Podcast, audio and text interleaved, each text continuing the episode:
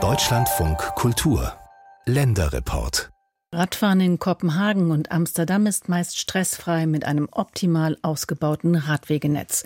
Zwar gibt es auch in Deutschland Städte wie Freiburg oder Münster mit einem guten Radwegesystem, doch Berlin hinkt da ziemlich hinterher, wie wir auch gerade eben schon gehört haben. Wert Kanzler kennt sich mit dem Ausbau von Radwegen sehr gut aus. Der ist Mobilitätsforscher am Wissenschaftszentrum Berlin.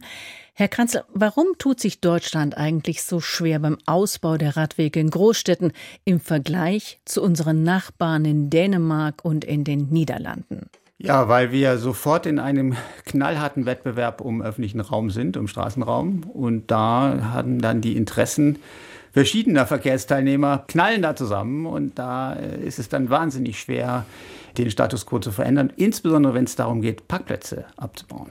Aber hängt das damit zusammen, dass Deutschland so eine Autofahrer- oder Autonation ist, dass es bei uns so also schwerer umzusetzen ist als in anderen Ländern? Ja, das hat sicherlich auch damit zu tun. Das hat vor allen Dingen auch damit zu tun, wir haben ja jahrzehntelang die autogerechte Stadt gebaut. Das muss man sich ja auch immer wieder klar machen. Seit Mitte der 50er Jahre des letzten Jahrhunderts waren alle Stadtplanungen im Verkehr auf die autogerechte Stadt hin ausgelegt. Das Ergebnis haben wir jetzt. Überall sollte es möglich sein, nicht nur zu fahren, sondern das Auto auch abzustellen. Das war also die Erreichbarkeit bestand auch darin, das Auto im öffentlichen Raum abzustellen. Das ist übrigens eine ganz interessante Geschichte. Ich kann ja kein anderes privates Gerät im öffentlichen Raum abstellen, ne? aber ein Auto schon.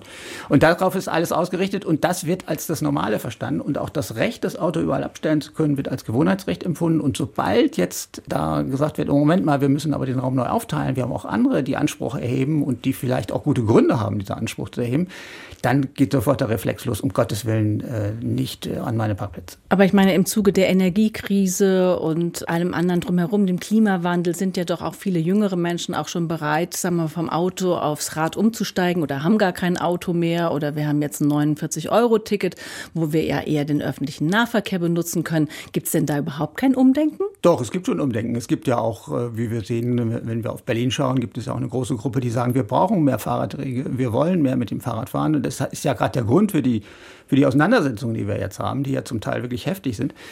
Äh, es gibt aber vor allen Dingen auch eine große Gruppe, die sozusagen sich gar nicht äußern. Also die sind weder Autofahrende, gerade in Berlin gibt es ja, ich meine, wir haben ja die Zahlen alle, Berlin ist die Stadt mit den geringsten Autoquoten überhaupt. Aber trotzdem gibt es eine große Gruppe, die eben kein Auto haben, die auch nicht unbedingt Fahrradfans sind. Das ist ja auch bisweilen nicht äh, ohne mit dem Fahrrad in Berlin unterwegs zu sein. Und die werden, äh, entweder äußern sie sich nicht oder sie werden auch benutzt in der politischen Auseinandersetzung. Oder es gibt auch eine Gruppe von Leuten, die haben unglaubliches Verständnis für Autofahrende. Obwohl sie selber gar nicht fahren. Ich dachte, ja, wo sollen die denn mit ihren Dingern hin? Also das, hat, das ist alles ganz schwierig. Und dann haben wir natürlich auch eine knallharte Interessenlage. Wir haben die Leute, die wollen unbedingt mit ihrem Auto überall hin und das auch überall abstellen.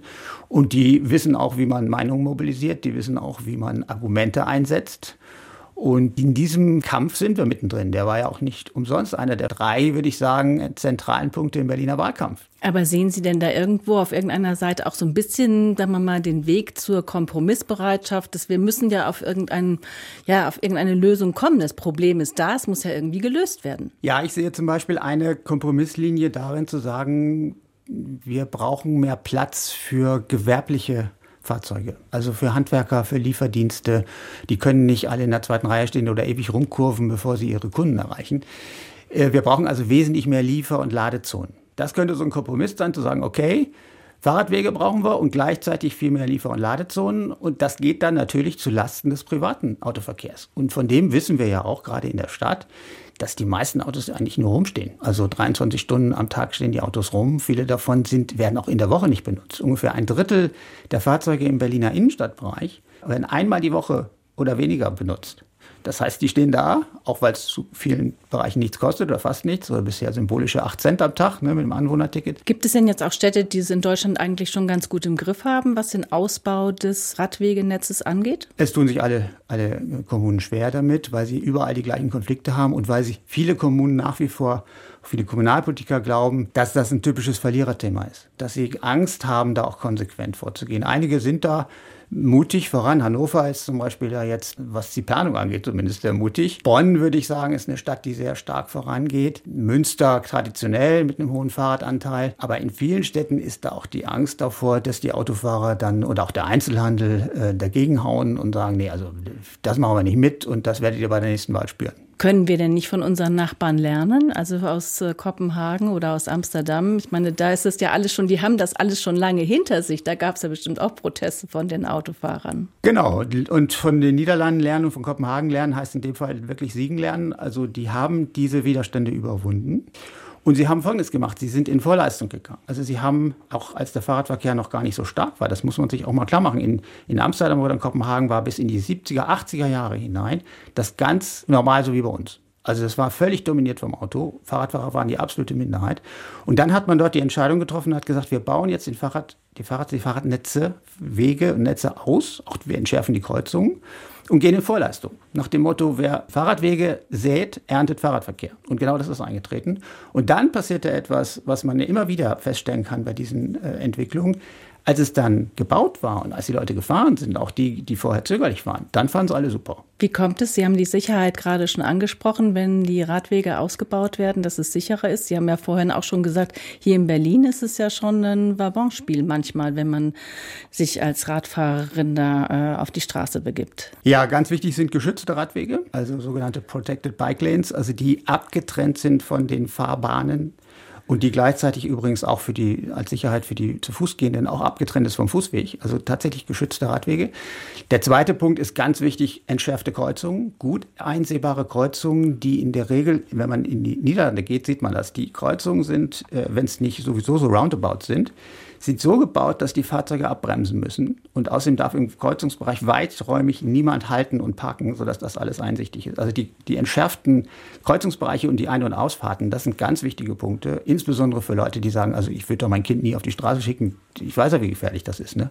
In Niederlanden sind viele Kinder. Die meisten Kinder fahren dort mit, der, mit dem Fahrrad zur Schule beispielsweise. Und übrigens die meisten auch ohne Helm, weil sie sich sicher fühlen. Ne, die, die in Holland mit dem Helm fahren, sind die deutschen Touristen. Wie lange braucht Deutschland noch, um vielleicht so ungefähr in die Nähe von der Radsituation zu kommen, die wir jetzt zum Beispiel in Amsterdam oder in Kopenhagen haben? Ja, das hängt ein bisschen davon ab, wie der Druck ist. Ne? Also es gibt ja, es gab ja eine Reihe von, oder gibt auch jetzt noch laufende Fahrradentscheide, also Volksentscheide, die den Vor der Vorrang des Fahrrades fordern.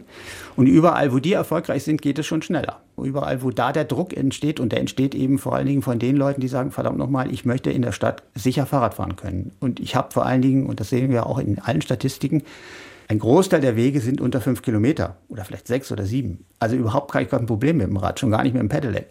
Und da sagen natürlich viele Leute, das lass uns doch jetzt mal machen, aber wir brauchen dafür eben sichere Fahrradwege, sichere Kreuzungen, sichere Ein- und Ausfahrten. Und ich glaube, wenn dieser Druck noch weiter steigt, dann kann es auch ganz schnell gehen, weil dann vielleicht sogar so ein Wettbewerb entsteht. Wer ist sozusagen die schnellste und die fortschrittlichste Stadt? So haben wir es ja auch in Niederlanden gesehen. Da wetteifern ja jetzt, also Utrecht ist ganz stolz darauf, dass sie jetzt Amsterdam ausgestochen haben und so. Ne? Also das ist dann auch, ein Land, dann auch ein Standortfaktor. Also warum macht Paris und London jetzt so eine Fahrradpolitik? Weil sie sagen, die Leute, die eine Investitionsentscheidung treffen, wo siedeln wir uns an?